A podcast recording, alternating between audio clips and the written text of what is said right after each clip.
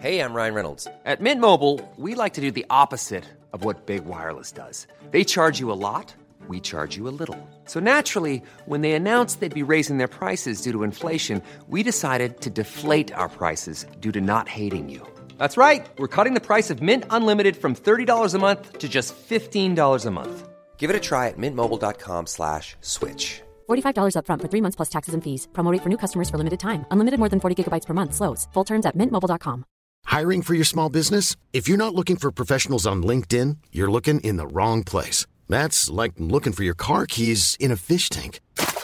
LinkedIn helps you hire professionals you can't find anywhere else, even those who aren't actively searching for a new job but might be open to the perfect role. In a given month, over 70% of LinkedIn users don't even visit other leading job sites. So start looking in the right place. With LinkedIn, you can hire professionals like a professional. Post your free job on linkedin.com slash people today. Hey, it's Ryan Reynolds, and I'm here with Keith, co-star of my upcoming film, If, only in theaters May 17th. Do you want to tell people the big news? All right, I'll do it. Sign up now and you'll get unlimited for $15 a month in six months of Paramount Plus Essential Plan on us. Mintmobile.com slash switch. Upfront payment of $45 equivalent to $15 per month. Unlimited over 40 gigabytes per month. Face lower speeds. Videos at 480p. Active Mint customers by 531.24 get six months of Paramount Plus Essential Plan. Auto renews after six months. Offer ends May 31st, 2024. Separate Paramount Plus registration required. Terms and conditions apply if rated PG. Bonjour à tous et bienvenue sur Anomia. Je m'appelle Valentin Tonti Bernard et je suis entrepreneur. J'ai décidé de créer ce podcast pour vous permettre de découvrir des avocats jeunes et des avocats beaucoup plus expérimentés qui vont vous parler de leur profession, de la façon dont ils voient le métier et de la façon dont ils l'exercent. Aujourd'hui, nous retrouvons dans l'épisode des Barons du Barreau, maître François Mazon. François Mazon est un avocat qu'on pourrait qualifier d'extrêmement atypique dans son parcours. En effet, Maître Mazon, avant de devenir avocat, est passé par la tête du Capgemini, qui est la plus grande entreprise euh, française en matière de développement informatique, avant de passer PDG de l'entreprise Steria, et il est aujourd'hui devenu avocat spécialisé en droit pénal des affaires et en anticipation du risque pénal.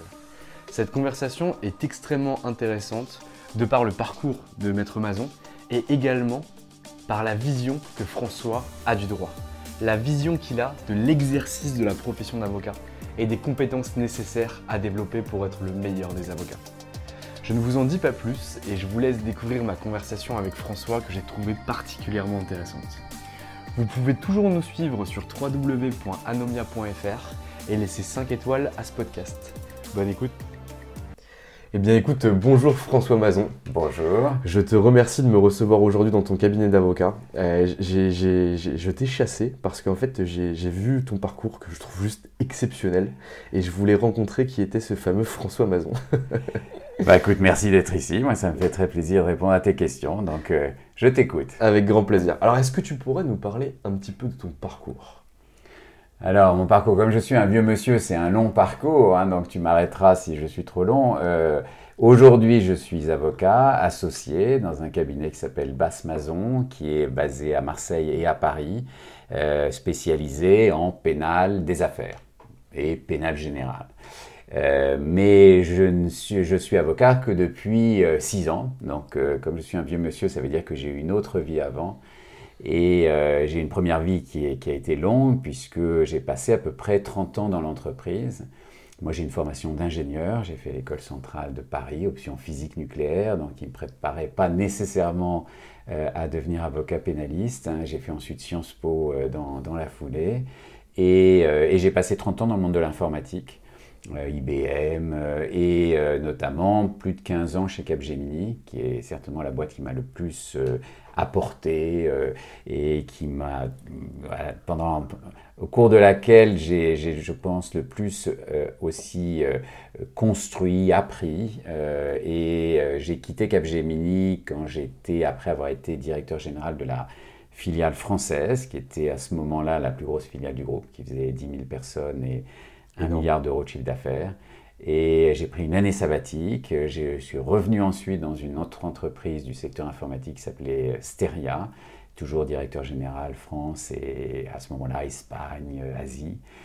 Et puis à 50 ans pile, c'est vraiment le, jour de mon anniversaire. C'est la crise. c'est une espèce de, c'est pas une crise parce que c'est la crise, on, l'associe souvent à, à, quelque chose de grave. C'était au contraire un, tremplin. Euh, j'ai décidé euh, d'essayer de devenir avocat parce que j'étais pas sûr d'y arriver et parce que c'était un vieux rêve, euh, rêve d'adolescent. Euh, parce qu'aussi j'avais été confronté en tant que directeur général à la justice pénale, puisque j'ai vécu une instruction avec une garde à vue, une perquisition, un interrogatoire devant un juge d'instruction. Enfin, j'ai vraiment vécu ce que un dirigeant d'entreprise peut vivre dans, avec un soupçon d'infraction de, de, de, pénal des affaires. Et que cette expérience-là m'avait aussi donné, paradoxalement, euh, envie de passer de l'autre côté. Donc euh, le rêve d'enfant, l'expérience de, de, dirigeant d'entreprise, euh, à 50 ans, je décide de, me lancer. Voilà. Et donc j'ai repris des études, parce que je n'avais pas de, formation en droit. Et, donc les études que tous les avocats mmh. aujourd'hui connaissent, Master 1, Master 2, CRFPA, CAPA. Euh, et, j'ai prêté serment en janvier 2014 à Aix-en-Provence. Voilà. C'est énorme. Alors, est-ce qu'on pourrait revenir un petit peu sur ce passage? Donc, du coup, tu me dis qu'à 50 ans, euh, tu, veux devenir avocat parce que c'est un peu ton rêve d'adolescent. Tu es confronté euh, au service de police et au, juge d'instruction dans le cadre d'une affaire en, en, droit pénal des affaires. Ouais. Mais est-ce que tu peux revenir vraiment sur ce passage? Parce qu'à 50 ans, lorsqu'on décide de changer de carrière, de reprendre des études, de retourner à l'université, là tu nous vends ça comme étant quelque chose de simple, mais je suis pas sûr que dans ton esprit c'était si simple que ça ou que le cheminement est arrivé du jour au lendemain, je vais devenir avocat. Alors tu as raison, il n'est il est pas arrivé du jour au lendemain, mais la décision, en fait, elle était simple parce que c'est ce que mon ventre me disait, c'est-à-dire que c'est ou mon cœur, ou euh, c'est pas c'est pas une longue réflexion. J'ai pas fait un tableau avec les plus et les moins, les risques et les opportunités. C'était une espèce d'évidence. Vraiment, j'avais, euh, euh, je me disais à la fois, j'ai toujours rêvé de ça. D'un autre côté, j'avais 50 ans, donc le temps passe, et, et je me disais, aussi que je pouvais avoir 25 ou 30 ans d'activité professionnelle à partir de 50 ans. Hein. Quand on regarde l'espérance de vie aujourd'hui, c'est pas impossible. Et, euh, et, je pense que ce, type de décision, je dis souvent, il ne faut pas trop réfléchir. Il y a des choses qui s'imposent, et si elles s'imposent, il faut les suivre. Sinon, euh, sinon toute sa vie, on regrette. Euh, il y a cette phrase hein, que je cite souvent, je ne sais jamais qui vraiment l'a prononcée, les hommes deviennent vieux quand leurs regrets remplacent leurs rêves. Je pense que c'est vraiment ça, c'est qu'à un moment, il ne faut pas que, et moi je voulais vraiment pas que cette, ce rêve de devenir avocat, toute ma vie, je me dise, ah j'aurais dû, j'ai pas fait, je regrette de ne pas avoir fait. Et euh, donc non, ça s'est imposé. Euh, et, ensuite, euh, il n'y avait pas de, y avait pas, j'avais pas de plan B, c'est-à-dire que j'avais pas de retour possible. C'est aussi, à mon avis, une des conditions de succès, hein, parce que maintenant, beaucoup de gens qui viennent me voir en me disant, tiens, j'ai vu ce que vous avez fait, est-ce que vous auriez des conseils à me donner? J'aimerais bien moi aussi changer de trajectoire. Et je dis souvent que changer à, cet âge-là, alors quand on change à 28 ans ou à 30 ans, je pense que c'est n'est pas le même enjeu, mais quand on change à 50 ans, euh, il faut vraiment en avoir envie, il faut vraiment que ça vienne du ventre, justement, que ça soit pas simplement une construction intellectuelle. Euh, et il faut qu'il n'y ait pas de retour possible. Parce que s'il y a un retour possible, comme c'est quand même extrêmement difficile, comme tu l'as très bien dit, j'en parle comme ça simplement, mais j'ai vraiment souffert, c'est vraiment difficile. Euh, comme c'est vraiment difficile, s'il y a une façon de revenir en arrière facile, on revient en arrière. On retourne dans la zone de confort. On retourne dans sa zone de confort parce que parce que c'est quand même affronter, euh, se retrouver à l'université. Euh, comme je dis souvent, une de, mes premières notes, ça a été un 2 sur 20. Jamais de ma vie j'avais eu 2 sur 20. J'étais plutôt un bon élève.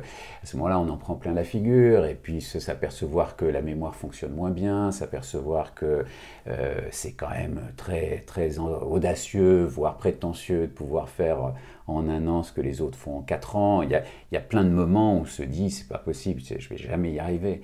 Mais si à ce moment-là, quand on se dit je vais jamais y arriver, il y a un poste qui vous attend bien confortable, avec une forte rémunération, un statut qui va avec et tout, euh, on, on, le prend. S'il n'existe plus parce qu'on a brûlé tous ces vaisseaux, parce qu'on est au milieu de l'océan et qu'on ne peut pas faire marche arrière, eh bien on avance et on va passer de l'autre côté. Je pense que l'impossibilité d'échouer fait réussir. J'ai toujours pensé ça. Il faut qu'on ne puisse pas échouer. L'échec n'est pas possible. Et donc, euh, et donc on trouve euh, des ressources supplémentaires, ça peut durer plus longtemps, ça peut...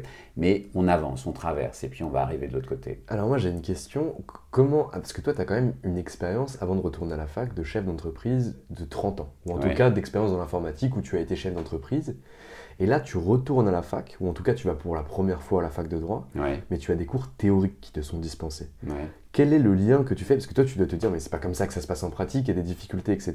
Comment tu arrives à te mettre dans la peau d'un étudiant en droit qui ingurgite du savoir et qui essaie de comprendre les mécanismes, alors que toi, tous ces mécanismes-là, tu les avais vus en pratique exercés au sein de l'entreprise? Alors, je ne me suis pas vraiment posé de question parce que c'est deux positions complètement différentes. Là, je veux apprendre, acquérir des connaissances pour exercer un nouveau métier. Et, euh, je, dirais, j'ai- adoré ça. Moi, j'ai vraiment adoré la, la- la période université. J'ai adoré. Je trouvais ça difficile parce que c'était complètement nouveau pour moi, parce que je démarrais en quatrième année sans avoir fait les trois premières. Moi, je ne savais pas ce que c'était que le pénal, le civil, les obligations. Enfin, j'ai démarré en quatrième année, je n'y connaissais rien du tout. J'avais obtenu une équivalence, je ne sais pas comment. Euh, Enfin, j'avais rempli un dossier, j'avais fait une belle lettre de motivation et ils m'ont, ils ont accepté que je rentre en quatrième année. Mais, mais j'étais mais d'une gourmandise. Moi, j'adorais mes cours. Parce que j'adore apprendre. Je suis quelqu'un de très curieux, donc j'adore apprendre. Le côté théorique me passionnait. C'est pas parce qu'en tant que dirigeant, j'avais appliqué des, décisions de droit, mais j'étais entouré de juristes, d'avocats, euh, euh, et c'est pour ça que je, n'avais pas de connaissances vraiment euh, théoriques du droit, mais j'avais la conviction qu'il fallait que j'apprenne ça pour être avocat. Enfin, tous ces gens qui deviennent avocats avec des passerelles, euh, sans passer par cette étape-là, je me demande comment ils exercent. C'est un métier qui est très compliqué, c'est un métier qui est sophistiqué, qui demande beaucoup de réflexion, qui demande beaucoup d'expérience. Et euh, cette partie théorique me paraissait absolument indispensable. Donc moi, ça ne m'a pas choqué. Euh, je savais qu'il fallait passer par là. Je savais que j'avais plein, plein de choses à apprendre. Et euh, après, j'ai plein de choses à dire sur la pédagogie, sur la façon dont c'est enseigné. Et là, peut-être mon regard de, euh, d'ex-chef d'entreprise euh, euh, m'a amené à certaines réflexions sur le, le fonctionnement de l'université, sur la façon de, euh, de- de- d'enseigner. Mais la nécessité d'enseigner, d'apprendre la théorie, pour moi, il n'y avait pas de débat. Il n'y a pas de débat. Mm. Ok, très clair. Donc là, tu réussis quand même, malgré ton 2 sur 20, euh, ton Master 1, Voilà. ton Master 2, et tu passes le CRFPA. Ouais. Ça, est-ce que tu peux nous en parler aussi? Parce que le CRFPA, ça ratisse large quand même. Oui, bah, j'ai trouvé ça très difficile. hein. Moi, j'en ai, j'ai passé beaucoup de, concours dans ma vie, hein, parce que j'ai fait concours pour les grandes écoles, Sciences Po, euh, et, euh, et j'ai trouvé que c'était un- une épreuve euh, difficile dans toutes ses dimensions, hein, à la fois la note de synthèse et puis les épreuves. Moi, j'ai fait le pénal. Ça, c'est la partie écrite. Euh, et alors moi c'est amusant parce que j'étais quand même un peu un, euh, un- mouton à cinq pattes là-dedans. Donc en plus je travaillais en même temps à Paris, je passais ma vie dans le TGV entre Paris et Aix. Enfin c'était une vie, absolument incroyable. Mon bureau était le, TGV. Je disais souvent c'est dans le TGV que je travaillais. Euh, et donc j'étais quand même assez éloigné du quotidien d'un étudiant normal entre guillemets. Et donc, je ne connaissais pas bien toutes les règles. Et notamment, je pensais que, comme les concours pour les grandes écoles, euh, l'écrit, c'était important, c'est une façon d'être admissible, mais euh, tout se jouait à l'oral.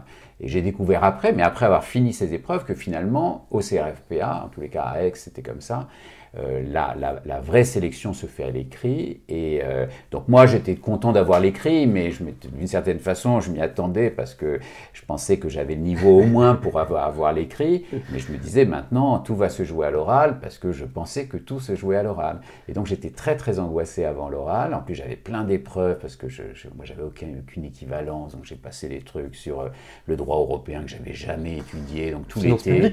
Non, oui, enfin, oui, des choses, mais que je, vraiment, j'ai passé l'été avant le, le, le CRFPA à étudier des choses que j'avais jamais étudiées.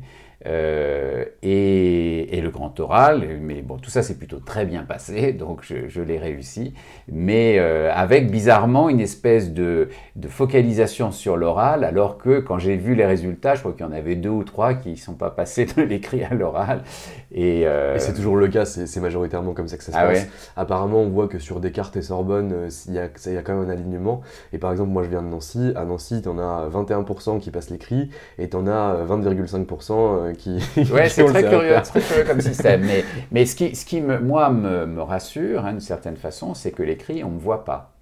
Donc on ne sait pas que je suis un vieux monsieur, et donc on me note sur, sur de l'écrit. À l'oral, il peut y avoir un effet positif ou négatif, je ne sais pas. Mais à l'oral, on me voit, euh, donc je considère que j'ai passé les épreuves comme tous les autres et que je l'ai réussi comme tous les autres sans, sans avantage particulier. D'ailleurs, quand tu arrives devant le jury du grand oral, tu te souviens du sujet que tu tires ou pas? Ah, Très très bien, très très bien. C'était très intéressant. C'était un, euh, un commentaire sur un petit arrêt du Conseil d'État euh, sur un sujet qui est un sujet intéressant, qui était des sportifs, euh, qui avaient des sportifs de compétition, qui avaient été, enfin une sport, je c'est une femme, une sportive de compétition, qui avait été contrôlée euh, pendant ses vacances, hein, puisqu'ils sont obligés de dire où est-ce qu'ils se trouvent pour faire des contrôles inopinés euh, pour savoir s'ils prennent des, euh, s'ils se dopent ou pas. Et, euh, et donc c'était c'est toujours pareil, c'était cette espèce de confrontation entre deux libertés fondamentales, la, sa, sa liberté d'aller et venir, et puis quand même l'égalité des sportifs. Et donc voilà, c'était ça mon, mon, sujet. Et oui, bien sûr, là, ils voient que je ne suis pas un étudiant comme les autres, mais euh, je ne sais pas s'ils ont un regard plus, plus tolérant ou pas, je ne sais pas. En tous les cas. Ils sont objectifs. On va partir du principe qu'ils sont objectifs jusqu'à preuve du contraire. Voilà, exactement. je pense que j'aurais été, j'aurais dit des choses totalement absurdes, ils m'auraient sanctionné. Euh, comme, comme, comme n'importe C'est normal. Bien sûr. normal. Et donc là, tu réussis le CRFPA. Je suppose que tu es content parce que tu viens quand même de deux ans où tu es ah retourné à l'école et tu suis content. Et là, du coup, tu t'inscris à l'école d'avocat. Ouais. Tu vas où? À Marseille, puisque moi à ce moment-là j'avais j'avais déménagé, donc j'habitais Marseille. C'est pour ça que j'ai fait mon, master 1, master 2 à, Aix-en-Provence. Et euh, donc je suis à l'école des avocats du Sud-Est. Et alors, comment ça se passe? Qu'est-ce que tu apprends dans cette école d'avocat Parce que moi, j'ai des retours, euh, des, du coup, des espoirs du barreau que j'interviewe euh, chaque lundi qui me disent que notamment, donc j'ai pas eu euh, l'école de droit de Marseille, j'ai uniquement eu euh, l'EFB et l'EDAC. On me dit qu'à l'EDAC euh, on travaille pas mal, ça se passe très bien, et à l'EFB un peu moins. Les étudiants ils vont beaucoup moins. Est-ce que toi tu as eu des retours plutôt positifs ou plutôt négatifs par rapport à la fac de droit, l'école d'avocat de Marseille? Moi, ce que j'ai trouvé, puisque moi je les ai suivis ces cours, hein, donc ce, que, ce, que, je trouve dommage d'une certaine façon, c'est que pour moi, l'école des avocats, c'est une école professionnelle qui euh, euh, doit préparer ses élèves à devenir, à exercer le métier d'avocat. Et je trouve qu'il y a encore, euh, d'une certaine façon, trop d'éléments académiques et théoriques, alors que l'école devrait, à mon avis, se concentrer sur maintenant, vous avez acquis le bagage de connaissances nécessaires, c'est pour ça que vous avez passé tous ces examens, ces concours, ces diplômes, et maintenant, on va vous former à l'exercice de la profession. Donc, euh, quasiment, je veux dire d'une certaine façon, que des, des, cas, des, des, conclusions à rédiger, des exercices de plaidoirie, et une partie que je trouve euh, tout à fait insuffisante, qui est euh, l'avocat entrepreneur, c'est-à-dire l'avocat euh, qui va devoir se créer de la clientèle, qui va devoir euh, définir une politique de prix, qui va devoir créer un site web, se positionner, communiquer, c'est-à-dire le préparer à l'exercice de la profession d'avocat et non pas aller vérifier qui euh, connaît bien la procédure euh, euh, dans le cas d'une instruction judiciaire dont on peut imaginer qu'il a connaissance qu'il a acquise dans, dans, la partie précédente. Et même s'il ne l'a pas acquise, aujourd'hui on a une telle transparence au niveau de l'information que même sans la connaître, s'il ouvre les bases, l'ex-base ou autre, il va aller rechercher ces informations et la procédure sera dépeinte de A à Z avec les éléments de temporalité nécessaires. Alors que ce que tu dis par rapport au business, c'est super important parce que ça, on ne peut pas ouvrir une page Google pour savoir ce qu'il faut faire. Oui, non, c'est vrai, c'est vrai. C'est vrai. Euh, cela dit, bon, on peut, ça peut être un long débat, mais je pense que même si l'information est accessible facilement sur Internet, je pense qu'il est indispensable de l'avoir acquise euh, académiquement euh, dans une école, quelle qu'elle soit. Euh, c'est comme ça qu'on fait bien ses recherches. Que celui qui n'a jamais fait de droit, effectivement, il peut taper sur Google qu'est-ce que ça veut dire mis en examen, mm. mais je ne suis pas sûr qu'il comprendra. Donc, donc il ne faut pas remplacer l'un par l'autre. C'est pour ça que moi je crois que le système est plutôt bien fait, c'est-à-dire qu'avec une partie académique qui dure 4-5 ans, Master 1, Master 2, avec euh, un contrôle des connaissances adapté à, cette partie-là, euh, des entrées dans des écoles professionnelles, la magistrature, le barreau, ainsi de suite, Et ensuite, et c'est là où à mon avis il y a des progrès à faire, euh, faire en sorte que cette formation, en l'occurrence au barreau, prépare la profession, l'exercice de la profession d'avocat, considérant que la partie académique est acquise. Très clair. Et, alors, jusqu'à il y a peu de temps, parce que là j'ai dit que je voulais arrêter, mais je donnais un cours à l'EFB, donc à Paris, ici les Moulineaux, sur euh, comment développer sa clientèle. Et je trouve déjà l'initiative, enfin ça existait avant que j'arrive, hein, mais euh, l'initiative d'avoir un cours euh, dédié à ça, alors bon, ça dure entre 2 et 3 heures, c'est entre nous extrêmement court hein, pour, pour préparer un avocat à, développer la clientèle de, son, de sa propre activité, de son cabinet. Mais enfin, c'est déjà bien que ça existe. Euh, et, je trouve que ça devrait être beaucoup plus développé dans, ces écoles professionnelles. Euh, donc préparer à l'exercice du métier, concrètement, ça veut dire quoi? Aller euh, hein, au tribunal, ceci, cela, c'est l'exercice de la profession d'avocat et l'avocat entrepreneur. D'ailleurs, moi, quand je démarre mon cours à l'EFB, je dis toujours, je, je, ne vous parle pas d'un avocat à élève avocat, je vous parle d'un start-upper à des futurs start-uppers, je parle d'un entrepreneur à des futurs entrepreneurs. Parce que moi, c'est ça mon sujet. Hein, moi ce qu'on m'a demandé de traiter devant vous, c'est comment développer sa clientèle. Donc, on ne va pas parler de, procédure pénale ou, du code civil. On va parler de euh, comment je me positionne sur un marché, comment j'identifie des canaux d'accès à ce marché, comment je communique, comment je fidélise mes clients. Donc, des sujets qui sont des sujets que, qu'on traite régulièrement dans les écoles de, de, commerce ou, ou, de marketing, mais qui sont euh, aussi nécessaires pour des futurs avocats. Oui, parce qu'un bon technicien, soit-il le meilleur, s'il n'arrive pas à le prouver, à le démontrer et à se faire voir, on ne saura jamais que c'est le meilleur technicien.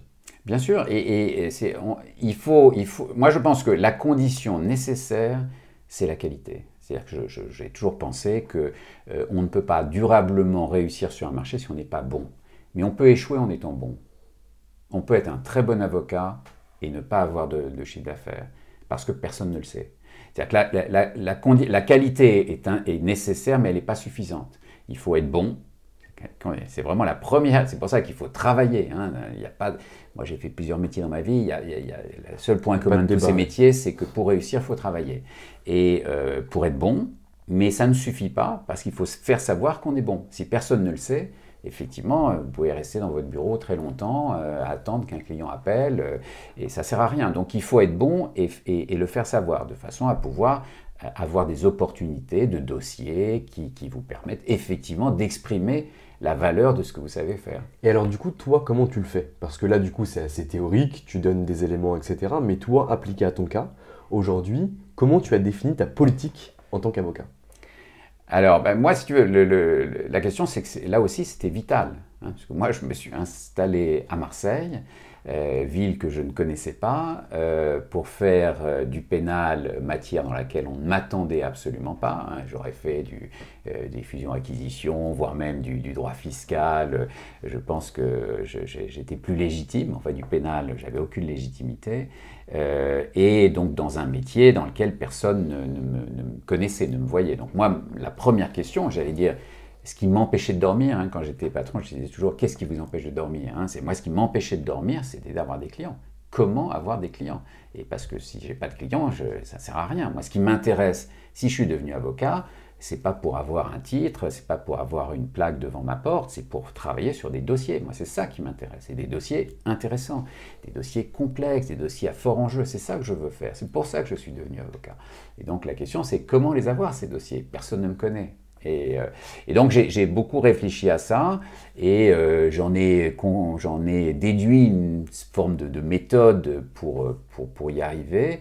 Et c'est un peu ça que j'enseignais à l'EFB euh, euh, par, par grande étape. Enfin, après, c'est assez, c'est, du, du, basique. Hein. Moi, je me, moi, je voulais faire du pénal.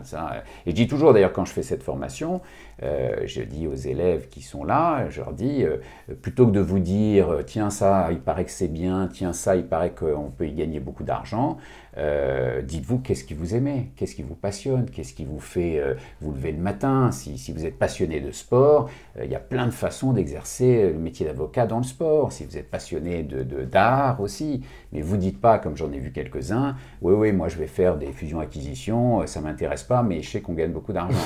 moi, je suis un vieux monsieur, je peux vous dire que vous n'allez pas vous amuser très longtemps parce qu'on ne peut pas non plus travailler 15 heures par jour sur quelque chose qu'on n'aime pas. Au bout d'un moment, on explose. Et, euh, et, ça se termine souvent mal. Donc essayez d'abord, première étape, qu'est-ce qui vous passionne? Ensuite, euh, quelle, est l'intersection entre ce qui vous passionne et la profession d'avocat? Donc ça veut définir un positionnement. Moi, qu'est-ce qui me passionnait? Le pénal. Euh, mais le pénal, j'allais dire les cours d'assises, c'est pas mon passé dans l'entreprise qui a de la valeur. En revanche, mon passé dans l'entreprise a une énorme valeur en pénal des affaires parce que ma connaissance interne, intime, j'allais dire, de l'entreprise, de son mode de fonctionnement, de ses délégations, de, ses, de, de, de ce qu'est une entreprise, sa relation avec les tiers, ça, je pense qu'il n'y a pas beaucoup d'avocats pénalistes qui ont cette expérience. Donc, euh, je cherche ma différenciation. Ma différenciation, c'est ma connaissance de l'entreprise. Je veux faire du pénal, donc je vais faire du pénal des affaires. Ça va être le point central de, ma, de mon positionnement. Ensuite, je veux faire du pénal des affaires, ça veut dire que mes clients vont être fondamentalement des entreprises et des dirigeants d'entreprise. Euh, les entreprises, il y en a des petites, des moyennes et des très grandes. Euh, il faut que je choisisse un segment parce que je ne peux pas tout arroser. Et, euh, et, ce que j'explique d'ailleurs à, à l'EFB, euh, qui, qui, est aussi un peu paradoxal, mais je le fais volontairement, c'est que moi, mes amis, c'est à ceux qui ont mon âge, qui ont fait les grandes écoles, machin, ils sont plutôt dans les très grandes entreprises, voire le CAC 40. Moi, j'ai des amis qui sont au directoire de pas mal de boîtes du CAC 40. Mais je sais que je ne suis pas un bon avocat pour eux parce que je n'ai pas la taille, j'ai pas un cabinet international, j'ai pas une bande passante comme disent, comme on disait dans mon ancienne vie, je peux pas aligner 10 collaborateurs sur un très gros, une enquête interne, un machin. Euh, donc j'ai beau très bien les connaître, les tutoyer, les euh, euh, passer mes vacances avec eux, je sais que je ne suis pas le bon avocat pour eux. Donc c'est pour ça que je leur dis, il faut, bien distinguer son réseau, ses connaissances et sa capacité à être un bon apporteur de valeur dans son métier. Et donc j'ai décidé, partant de ce, ce constat-là, que moi, ma cible, ce serait les ET, PME et ETI, c'est-à-dire vraiment le, les entreprises plus petites, mais néanmoins, j'irais entre 10 et... les euh, ETI, c'est quand même des entreprises solides. C'est ça, exactement. C'est pour ça, moi, mes clients, j'allais dire, ils font entre, entre 15 millions d'euros et, et, 1 ou 2 milliards d'euros de chiffre d'affaires. Mais, mais ce n'est pas le CAC 40, c'est pas... Voilà. Euh, et, et, et c'est un monde absolument passionnant. Euh, qui est, d'ailleurs, si je raisonne en termes de euh, concurrence, sur lequel les très gros cabinets internationaux, qui sont les bons interlocuteurs pour Total, Saint-Gobain et Silor, ils ne sont pas les bons interlocuteurs pour la société de Vendée qui fait 500 millions et qui ne et qui va pas aller travailler et qui ne va pas être dragué par ces grands cabinets-là. Donc en termes d'environnement concurrentiel, euh, on est sur un autre, un autre champ concurrentiel avec des gens qui, par ailleurs, et ça c'est aussi je considère un de mes points forts, parce que moi j'ai toujours dit, il faut, faut, jouer sur ses points forts. Hein. Moi j'ai plein de points faibles, mais il faut que je joue sur mes points forts. Mon point fort, c'est encore une fois mon expérience de l'entreprise. Et avec ces entreprises-là, euh, je peux discuter en tête à tête avec le patron, le fondateur, le CEO, le PDG, le DG, euh, et on parle de nos expériences. Chef d'entreprise à chef d'entreprise. Je parle de chef d'entreprise à chef d'entreprise, exactement. Euh, et c'est ce contact-là que j'aime en plus. Euh, parce que quand on travaille pour les très très grands groupes, encore une fois ce qui n'est pas mon cas, naturellement, et c'est absolument pas choquant, on va essentiellement travailler avec la directeur juridique ou à l'intérieur de la direction juridique, ceux qui s'occupent du, contentieux pénal par exemple, ça existe dans des très très grands groupes, ce sont des gens passionnants. Mais moi j'aime bien parler avec les patrons, parce que je suis un ancien patron et j'adore parler avec eux. Et je crois que je comprends ce qu'ils vivent. Et je leur explique d'ailleurs ce que j'ai vécu. Hein, très souvent, moi, je parle de ça. Je dis voilà, ce risque, il existe, euh, il est sérieux. Si on le traite bien, il peut ne pas avoir de conséquences graves, mais c'est très sérieux. Quand on se retrouve euh, devant, devant un tribunal ou euh, devant un juge d'instruction avec un risque d'inscription au casier judiciaire, de plus pouvoir répondre à des marchés publics, des choses comme ça, c'est des choses très très sérieuses. Mais voilà, si on les prend bien, si on met les bonnes actions de prévention en cours, donc moi je fais beaucoup de choses dans, dans le domaine de la prévention. Donc voilà, donc j'ai défini pénal, pénal, donc pénal des affaires, pénal des affaires, entreprise de taille moyenne. Et après, donc la question c'est comment me faire connaître de ces gens-là. À partir du moment où j'ai défini ma cible, euh, il faut que cette cible sache que j'existe. Parce que moi, je peux avoir de façon très théorique sur mon paperboard, dire voilà, c'est ça ma cible. euh, ça ne sort pas de mon paperboard, euh, et ces clients-là, ils ne penseront pas à moi. Et derrière, le canal d'acquisition, du coup, il est où? Et derrière, donc, quels sont les bons canaux pour toucher cette cible-là? Et, euh, et, donc, alors après, moi je décris un peu une méthode. Cette méthode, elle doit être déclinée euh, selon qu'on est un jeune avocat de 25 ans, un avocat de 50 ans comme moi. C'est pas ce que je décris, il faut pas faire ce que j'ai fait, mais je propose de suivre la même euh, méthodologie, les mêmes étapes. Et donc les canaux, si moi je veux toucher ce type de client, donc me faire connaître de ce type de client, euh, donc moi j'avais imaginé, j'ai imaginé, enfin en fait à la fin j'ai trois canaux qui fonctionnent assez bien. J'ai un canal de prescription qui est assez classique, hein, c'est-à-dire que quand on fait du pénal des affaires, euh, si jamais par exemple une entreprise euh, est perquisitionnée un matin, moi ce qui m'est arrivé, le premier réflexe du chef d'entreprise c'est d'appeler son avocat. Mais son avocat n'est quasiment jamais un pénaliste. Donc son avocat, très souvent d'ailleurs, quand on a des entreprises de taille moyenne, c'est un avocat en droit social, parce qu'ils ont tous un avocat en droit social. Et donc c'est cet avocat en droit social qui normalement va lui dire, oh écoute ça c'est du pénal, je te conseille Mason, voilà, idéalement, hein, c'est ça. Donc c'est trouver le réseau de prescription qui euh, lui-même adresse la cible que je recherche et qui me connaît. Mais c'est plus facile de se faire connaître de quelques cabinets, par exemple en droit social, que de milliers d'entreprises. Donc c'est ce canal de, démultiplication. Euh, après, j'ai un deuxième canal, moi, qui, qui, est, devenu extrêmement important, qui est la formation. Donc moi, je fais beaucoup de formation pour les dirigeants d'entreprise, euh, à la prévention du risque pénal en entreprise, délégation de pouvoir, toutes ces choses-là. Et ça, c'est des contacts exceptionnels parce que c'est euh, des gens avec qui j'ai passé souvent une journée entière à parler du sujet. Et, euh, c'est vraiment des, patrons. C'est pas c'est pas le service juridique. J'ai les patrons en face de moi. Et, donc effectivement, ça crée forcément une, une, association entre tiens un risque pénal. J'ai vu Mason qui m'en a parlé pendant une journée.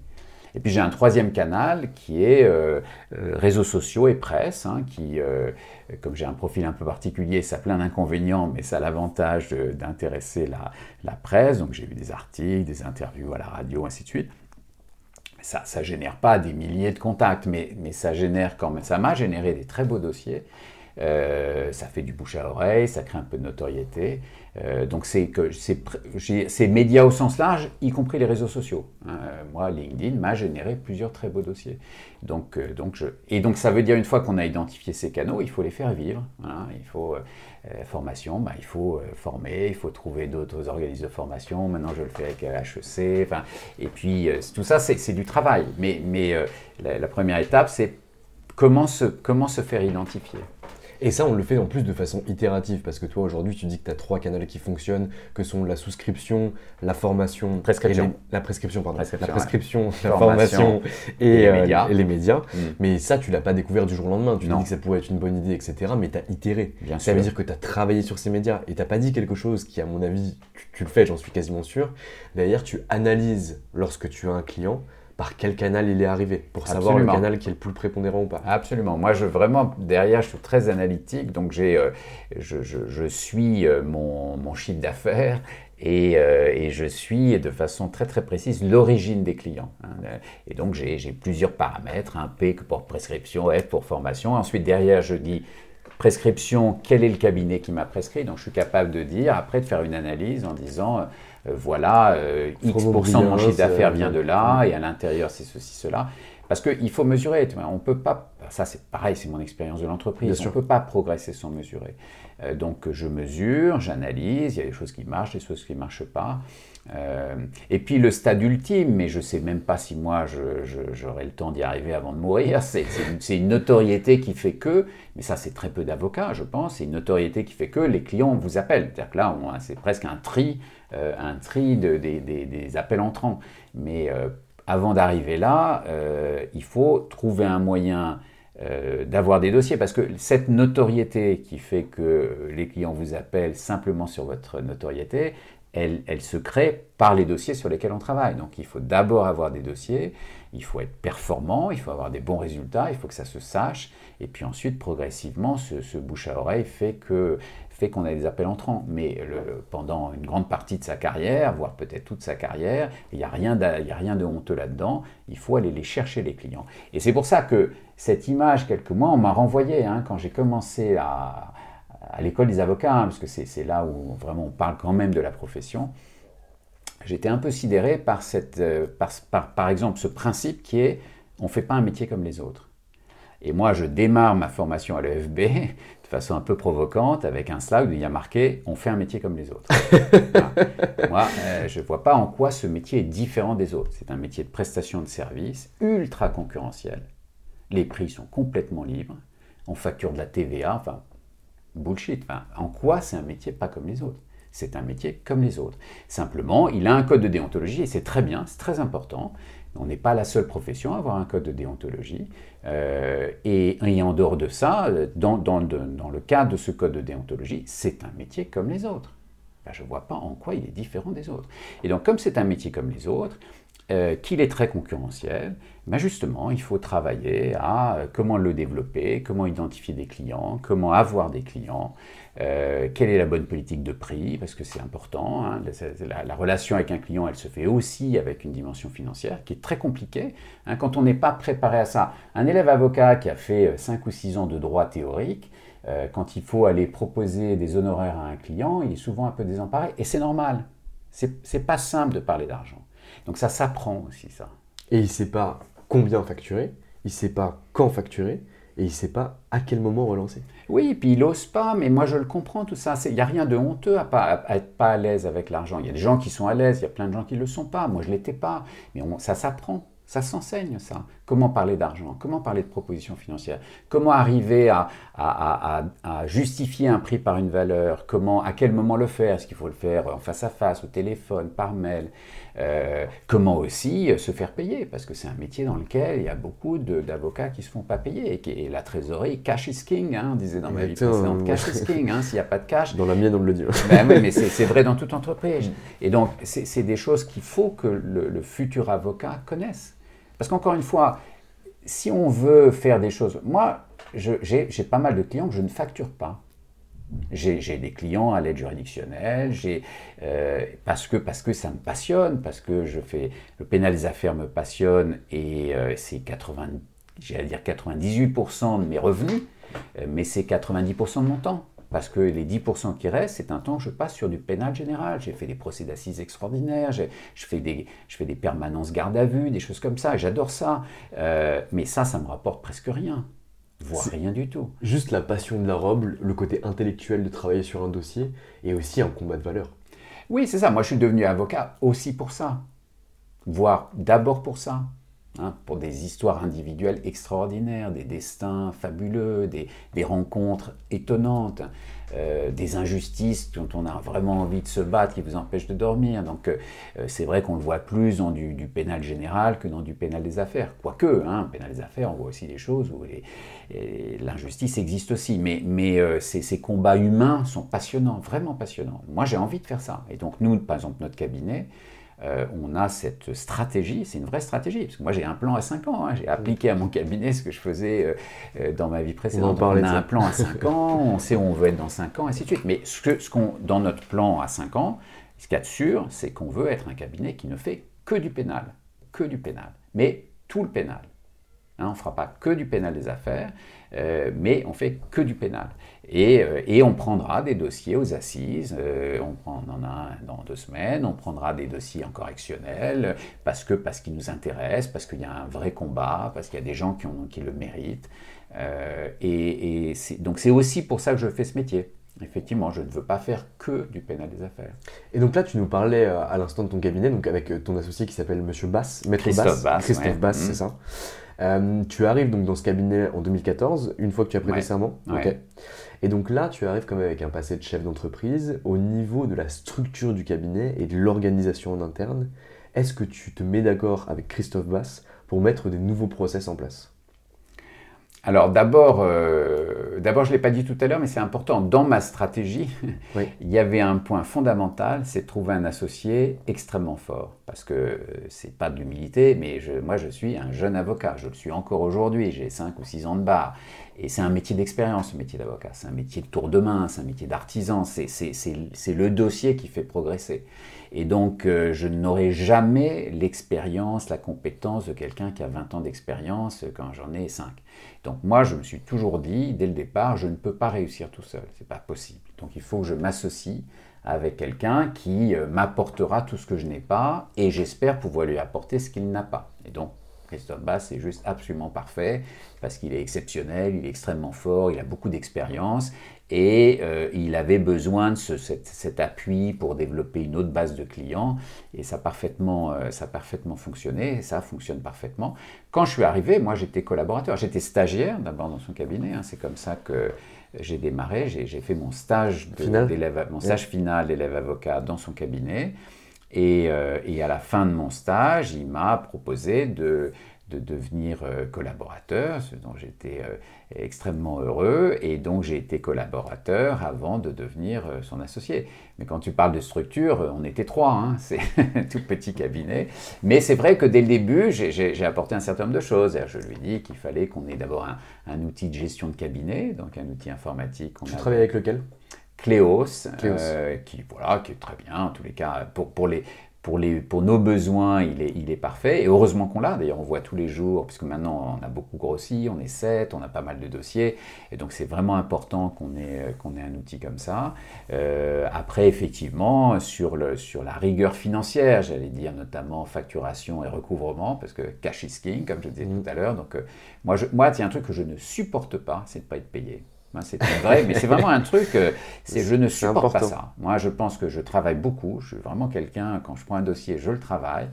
Euh, et je ne supporte pas qu'un client euh, refuse ou retarde, ou, et je peux être très méchant, hein, vraiment très agressif là-dessus, parce que pour moi c'est une négation de, de, ma valeur, de mon travail, donc la contrepartie de mon travail dans une économie de marché, c'est la rémunération. Donc si on ne paye pas, je ne suis pas content. Donc, euh, et, donc on a beaucoup travaillé là-dessus. Euh, avec notamment des mécanismes de provision, des choses comme ça qui font que euh, on ne travaille pas pour rien. Et les process en interne au niveau informatique, parce que toi tu sors quand même de Capgemini et de Steria, donc tu as quand même quelques bases dans le domaine informatique. Est-ce que du coup tu as mis en place des moyens de communication en interne que tu peux retrouver dans une entreprise, euh, typiquement Slack ou autre, pour avoir une communication qui soit beaucoup plus, euh, beaucoup plus importante Avoir aussi des chiffres qui soient disponibles pour les collaborateurs, parce que tu me dis que vous êtes passé de 3 à 7, donc il faut aussi que par exemple les collaborateurs puissent remplir des objectifs, etc. Est-ce que tu as mis en place ce qu'on appelle dans le langage start des, des KPIs qui sont accessible pour certains? Euh, Est-ce que tu as mis en place des, des, outils technologiques qui permettent d'optimiser et d'automatiser certaines tâches? Ou des choses comme ça? Oh, on, est, on est quand même tout petit dans un métier de prestation de service, c'est-à-dire que voilà, on ferait, on, on serait 7 à concevoir des, des, chips pour des, pour des ordinateurs, euh, c'est différent. Donc, euh, donc non, nous on a vraiment cet outil Cléos qui est, qui est, qui est simple mais vraiment nécessaire on a un agenda partagé, on a des dossiers partagés, ainsi de suite. Euh, et puis après, les outils de communication, on est vraiment sur du hyper standard, messagerie, WhatsApp, quand c'est nécessaire, des choses comme ça. Euh, non, en revanche, ce que moi j'ai mis en place, c'est vraiment un pilotage euh, financier. C'est-à-dire que moi, ce que je fais, alors pareil, ça paraît un peu fou dans un petit cabinet pénaliste, mais on, a, on fait un budget, c'est-à-dire qu'on se fixe des objectifs pour l'année suivante. Euh, je le linéarise, je, et puis après on se fixe des objectifs, on suit ça tous les mois. Euh, on a défini en plus un système de rémunération un peu, un peu j'allais dire, bien adapté à notre structure. C'est quand même très important aussi, ça. Euh, et, ça, c'est vraiment, alors là, quand tu parles de KPI, ça, c'est vraiment notre KPI. C'est notre budget et la réalisation par rapport à notre budget en revenus et en dépenses. Euh, et, les, actions qu'on va prendre quand, quand on n'est pas en phase ou quand au contraire, ce qui était le cas par exemple l'année dernière, on a fait une année exceptionnelle, on est très au-dessus, qu'est-ce qu'on fait? On recrute, on investit. Euh, euh, c'est voilà, les décisions d'un chef d'entreprise, même si c'est une micro-entreprise. Et donc du coup, Christophe Bass partage ses valeurs avec toi et c'est aussi un avocat qui est un avocat entrepreneur comme tu peux l'être? Bah, je pense que je suis là, c'est vraiment, on est très complémentaires parce que euh, lui euh, n'avait pas vraiment mis le, focus là-dessus, euh, moi je l'ai mis, lui m'apporte plein de choses sur le métier et la façon de l'exercer, mais je dirais que je suis quand même beaucoup plus celui qui suit les aspects financiers, le, budget, la réalisation par rapport au budget, et c'est très bien comme ça, n'a pas, besoin pas besoin que tout le monde s'en occupe. donc moi j'ai apporté ça. Euh, négociations avec les banques, hein, parce que même si on est toute petite structure, on a quand même une banque. Et, euh, et puis après, les, les, les, questions intéressantes, comme dans toute entreprise, c'est maintenant qu'est-ce qu'on fait? C'est-à-dire que comme ça marche très bien, est-ce qu'on ouvre un cabinet à Paris? Est-ce que... Ce que vous avez fait. Alors, on a une adresse à Paris, mais pour l'instant, on n'a pas de collaborateurs à Paris. Moi, je pense que dans notre plan stratégique, dans notre plan stratégique à, à, 5 ans, on a un cabinet à Paris avec une équipe à Paris. Je ne sais pas si on va y arriver, mais c'est dans notre plan. C'est-à-dire que moi, je considère que pour être euh, un vrai... Euh, nous, notre objectif, pour faire simple, c'est d'être un des cabinets de référence en France en pénal des affaires très ambitieux, on est un petit cabinet, mais c'est vraiment notre objectif. De toute façon, il faut être ambitieux, donc c'est Exactement. Et il faut l'afficher aussi. Exactement. C'est important. C'est ça. Mais ça, moi, chaque fois, je, je, recrute, je vois, je le dis.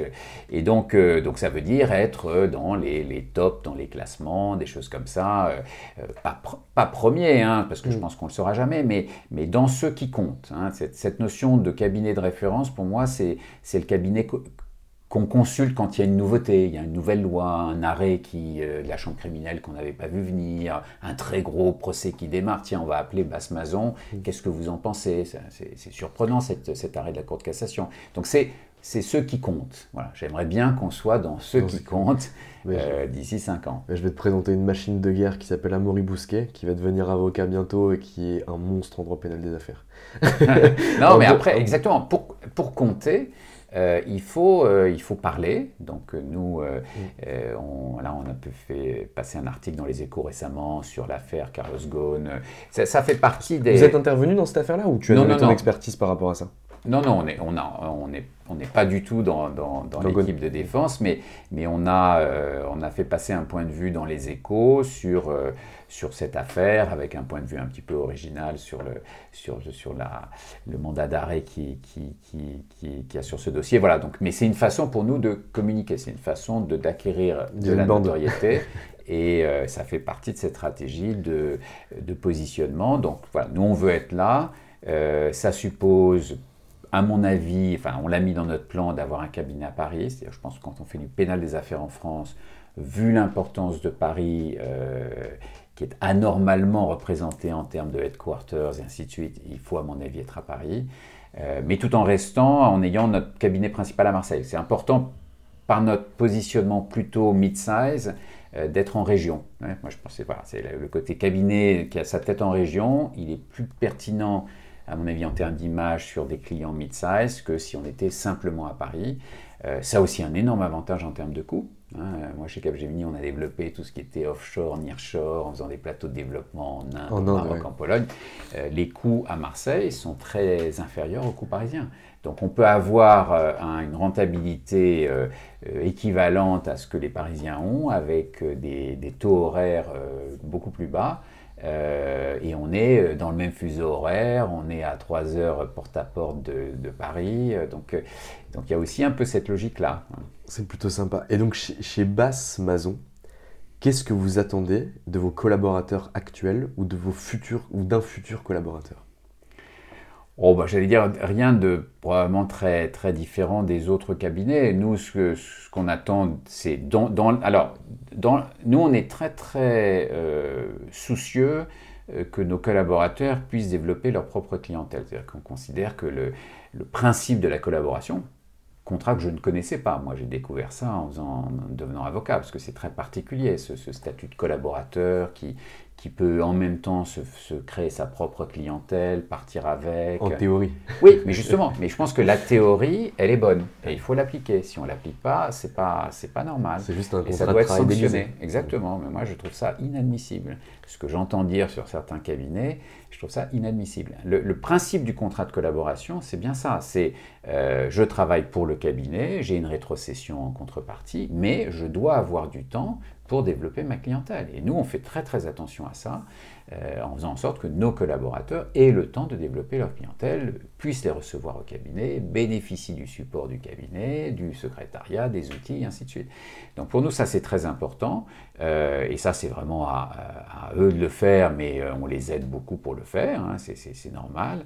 Et puis la partie vraiment qui correspond au travail pour le cabinet, pour les associés, bah, c'est des gens qui, sont compétents, qui, rédigent bien, parce que nous, on écrit beaucoup. Euh, même en pénal, quand on fait du pénal des affaires, on écrit beaucoup, on conclut beaucoup, euh, parce que je pense qu'on est sur un droit qui est quand même très très technique, hein, quand on est sur de... ultra technique. Euh, donc, que ce soit un accident du travail, ou un délit d'initié, ou un schéma d'escroquerie à la TVA, enfin, c'est des choses qui doivent se qui doivent se démontrer, et donc il faut écrire, voire même faire des schémas. Moi, je trouve qu'on on devrait utiliser ah plus en plus schémas. le legal design, ces choses-là. C'est-à-dire, je pense que ce qu'il faut, c'est, moi je dis toujours, l'idéal, c'est il faut aider le juge à prendre sa décision. hein. Et, et le grand plaisir de l'avocat, c'est de se retrouver, de retrouver dans le jugement des parties de ses, ses conclusions. C'est-à-dire que on, on a suffisamment bien démontré dans nos conclusions un raisonnement juridique que euh, le, le- le magistrat qui juge va reprendre cet argument. Et vous avez Et donc, emporté la conviction. Exactement. Donc ce travail-là, c'est un travail euh, de préparation de la décision du juge. Ça aussi, moi j'ai un point de vue quelquefois différent des autres avocats. C'est que moi je considère que euh, notre métier, nous avocats, c'est quand même d'obtenir la meilleure décision. Pour obtenir la meilleure décision, il faut d'abord partir de qui décide. Décide, c'est pas moi qui décide. Moi je peux être convaincu, mais c'est pas important. Ce qu'il faut, c'est que le juge soit convaincu, c'est que les, trois magistrats en correctionnel soient convaincus. Et donc il faut, moi je dis toujours, mon rôle à moi, c'est de faire en sorte que l'argument de mon client, qui est directeur général, dit mais je comprends pas ce que je fais là, j'ai rien fait de mal, très bien, mais c'est quand même de transformer cette vision qu'il a de son de, des faits en un, raisonnement qui rentre dans le mode de, de- de- de raisonnement du juge.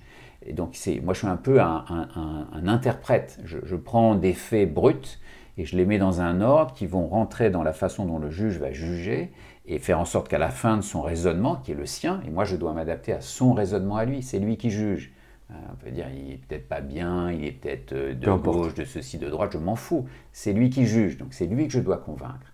Et donc il faut que je me mette dans son mode de raisonnement, de façon à ce que j'obtienne la décision que, je, veux obtenir en lui, en mâchant le travail. Alors ça, ça m'intéresse. Comment tu fais pour te mettre dans le mode de raisonnement d'une chambre ou d'un tribunal qui est devant toi, alors qu'il est composé de trois personnes de façon collégiale, et que derrière, tu ne, enfin, tu ne peux pas savoir qui va représenter la chambre, qui va être présent à l'audience ou qui va être là. Oui, alors moi je ne suis, pas- je suis pas capable d'aller aussi loin Aussi dans loin, la ouais. personnalisation du juge. Moi je, je raisonne plutôt en euh, le juge standard, hein, le juge de référence. Il- comment il raisonne? Il raisonne avec sa formation, il raisonne avec euh, des articles de loi, avec de la jurisprudence, La avec doctrine. effectivement. Quand on est à Marseille, on connaît mieux la chambre, les, magistrats de telle chambre, il raisonne un peu comme ça. Mais euh, c'est plutôt se mettre dans un raisonnement juridique normalement le raisonnement de magistrat. Et, euh, ça, c'est pour ça que l'intérêt d'écrire, c'est euh, de pouvoir tout, tout démontrer de façon détaillée. Et après, il y a la plaidoirie. Mais la plaidoirie et n'est pas euh, la lecture de ses conclusions. Il y, a, il y a vraiment, pour moi, il y a un dossier de plaidoirie, des conclusions et la plaidoirie elle-même, c'est trois choses différentes. Mais c'est trois choses qui doivent converger vers le même objectif, qui est une bonne décision qui peut être une peine faible si on reconnaît les faits, euh, une relaxe si on ne reconnaît pas les faits, mais c'est c'est trois façons de convaincre trois juges. Et, et la plaidoirie, c'est un peu le, le climax de ça, c'est quelques, formules, quelques phrases qui vont résonner dans la tête des juges. Moi, j'ai vu un président de chambre correctionnelle qui me disait, euh, pour moi, la plaidoirie, euh, je, la, je la réentends quand je lis les conclusions, après l'audience, je, je vais décider, euh, j'entends l'avocat, j'entends une phrase choc qui m'a marqué. hein, et donc, c'est ces phrases, il y a vraiment du... C'est comme un peu, peu comme de la pub, hein, c'est les, phrases, un peu les images, les choses comme ça qui vont euh, venir faire résonner le, le- le raisonnement juridique écrit qui lui est très, très formel, Très très, structuré. euh, syllogisme, étape par étape. Enfin, moi, j'adore ça. C'est moi, je dis, moi, j'ai une formation scientifique, mais le raisonnement, c'est le même. Le raisonnement, c'est le même. J'ai des faits et des, et des théorèmes. Là, j'ai des lois et des faits, et je confronte les deux. Et, et- et moi, j'ai toujours considéré que euh, il faut démontrer quelque chose. hein. Donc, il y a un vrai travail de démonstration par écrit et aussi par oral, avec quand même hein, une approche qui doit être déductive, étape par étape. Euh, moi, j'aime pas les plaidoiries qui partent dans tous les sens, on comprend rien, on ne sait pas où l'avocat veut aller. Je pense qu'il y a quand même un... euh, c'est c'est un exercice difficile, la plaidoirie, parce qu'il faut être à la fois démonstratif et éloquent, il faut travailler sur les phrases chocs, les silences, les ruptures de ton, mais il y a quand même un raisonnement à tenir. Et puis il y a un travail aussi de vulgarisation et de pédagogie face au juge. Parce que le juge n'a pas eu autant de temps que vous C'est ça, pour c'est ça. travailler sur le dossier. Mais, mais pas de vulgarisation au sens juridique du terme, parce que là on s'adresse à des juges. mais, mais, par exemple, tu as raison. Tu, vulgarisation de l'affaire. Euh, tu, tu, parles d'un accident du travail, hein, nous on en a beaucoup de dossiers de ce type-là, euh, c'est souvent extrêmement complexe. Hein. Qu'est-ce qui s'est passé en haut d'un haut fourneau euh, à telle heure, avec un système informatique SAP qui déclenche la fermeture d'un clapet Enfin, ça c'est la réalité du dossier.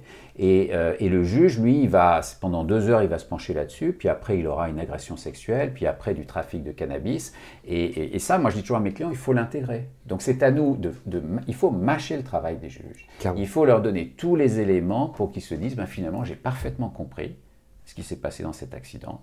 Euh, j'ai parfaitement compris que idéalement, ben, il n'y avait pas de faute, et donc je relaxe. Hein. Mais si si, si, la démarche de l'avocat, c'est d'embrouiller, de, de, de, partir dans tous les sens, vous avez un juge qui ne comprend pas. Il faut, encore une fois, c'est lui qu'il faut convaincre, c'est personne d'autre. Après, on peut se faire plaisir parce que le, client vous dit Ah, euh, maître, vous avez été super, vous en mis plein la figure, j'ai adoré, très bien. Mais si à la fin on se prend une grosse condamnation, euh, c'est pas parce qu'on s'est fait plaisir en étant agressif à l'audience euh, que, à la fin on est content. tu écris tes plaidoiries? Au début, oui, au début j'écrivais, mais c'est une question de, confiance en soi. Hein. Au début j'écrivais beaucoup parce que j'étais vraiment pas sûr de moi. Euh, et puis au fur et à mesure, maintenant, mais j'écris, euh, bah, je dis toujours, hein, j'écris le début, j'écris la fin, hein, l'introduction, la conclusion, euh, exorde, péroraison, j'écris la structure, mes, mes, mes, mes étapes, hein, mes points clés, mes phrases de transition, ouais, exactement. Et, après, euh, après, là, je me laisse plus de marge d'improvisation, mais, avec, un, fil conducteur qui, lui, est très écrit et, que, je, que je connais bien. François, on arrive bientôt à la fin euh, de cette interview, parce que tu as du travail et je ne vais pas prendre toute ta journée. Euh, est-ce que tu pourrais donner un conseil aux étudiants qui sortent de la faculté, aux élèves avocats et aux jeunes collaborateurs pour réussir au mieux leur carrière dans cette profession? Oh, c'est difficile. Hein, euh.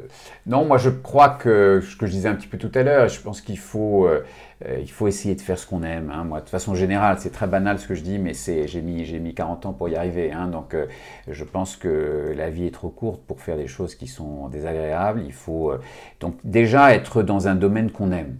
Et, puis ensuite, il faut travailler. Moi, jamais, je, pense vraiment que il euh, n'y a, pas d'alternative à ça. Euh, ensuite, se donner tous les moyens d'acquérir de, l'expérience. Moi, je trouve que euh, nous, on prend beaucoup de stagiaires et même quand ils ne sont pas élèves avocats, enfin, on essaye de prendre pas trop tôt parce qu'on est trop petit pour encadrer des, des, étudiants qui sont pas en master 1 ou master 2. mais acquérir de l'expérience, se confronter à la réalité, en plus de la formation euh, théorique de l'université, je pense que ça a énormément de valeur. Euh, et puis voilà, et puis après, je pense que euh, le, choix du cabinet est important. Hein, le choix du cabinet est important. Moi, j'ai toujours considéré que les, les, hommes et les femmes sont importants, c'est-à-dire avec qui je vais travailler. Euh, est-ce que je me sens bien avec eux? Est-ce que parce que vous avez des cabinets qui sont extrêmement prestigieux euh, et certainement extrêmement performants, mais dans lesquels euh, on n'est pas bien. On n'est pas bien parce que c'est un style, c'est un c'est un mode de management qui vous correspond pas. C'est prestigieux, mais je pense que la, qualité du travail, donc la qualité de l'environnement humain, la qualité de l'écoute de ceux qui sont censés vous apprendre, vous enseigner, euh, c'est fondamental. Donc bien choisir son environnement de travail. Euh, voilà, c'est un peu, un peu banal, mais je pense que, euh, je pense que c'est quand même des fondamentaux qu'il ne faut pas oublier. Euh, et, puis, euh, moi, je leur dirais aussi à ces, élèves avocats que c'est un, métier formidable. Hein. Moi, j'en ai fait un autre avant euh, qui était formidable aussi. Hein. Moi, j'ai adoré mon métier précédent. J'ai vraiment appris plein de choses. J'ai rencontré des gens exceptionnels. J'ai l'impression d'avoir aussi fait des choses bien, des choses moins bien, mais j'ai adoré cette vie. Mais ce métier-là, il est aussi exceptionnel. Mais il n'est pas facile. C'est-à-dire qu'il ne faut pas se il ne faut pas s'imaginer qu'une euh, fois qu'on a prêté serment, ça y est, c'est fini, je dirais ça commence. Euh, ça commence, mais euh, de sky is the hein, c'est vraiment, vous pouvez devenir... Non mais c'est vrai, c'est un métier qu'on aussi c'est qu'on fabrique soi-même, euh, il y a une forme d'indépendance, moi que j'aime beaucoup. donc si, si, si, ces élèves avocats ou futurs avocats ont fait ce choix, qu'ils ne le regrettent pas, il y a plein de choses à faire. Je pense qu'on n'exercera pas ce métier, on n'exerce plus ce métier comme on l'exerçait avant, et ça, il faut le prendre en compte. Mais ça, c'est plutôt une bonne nouvelle.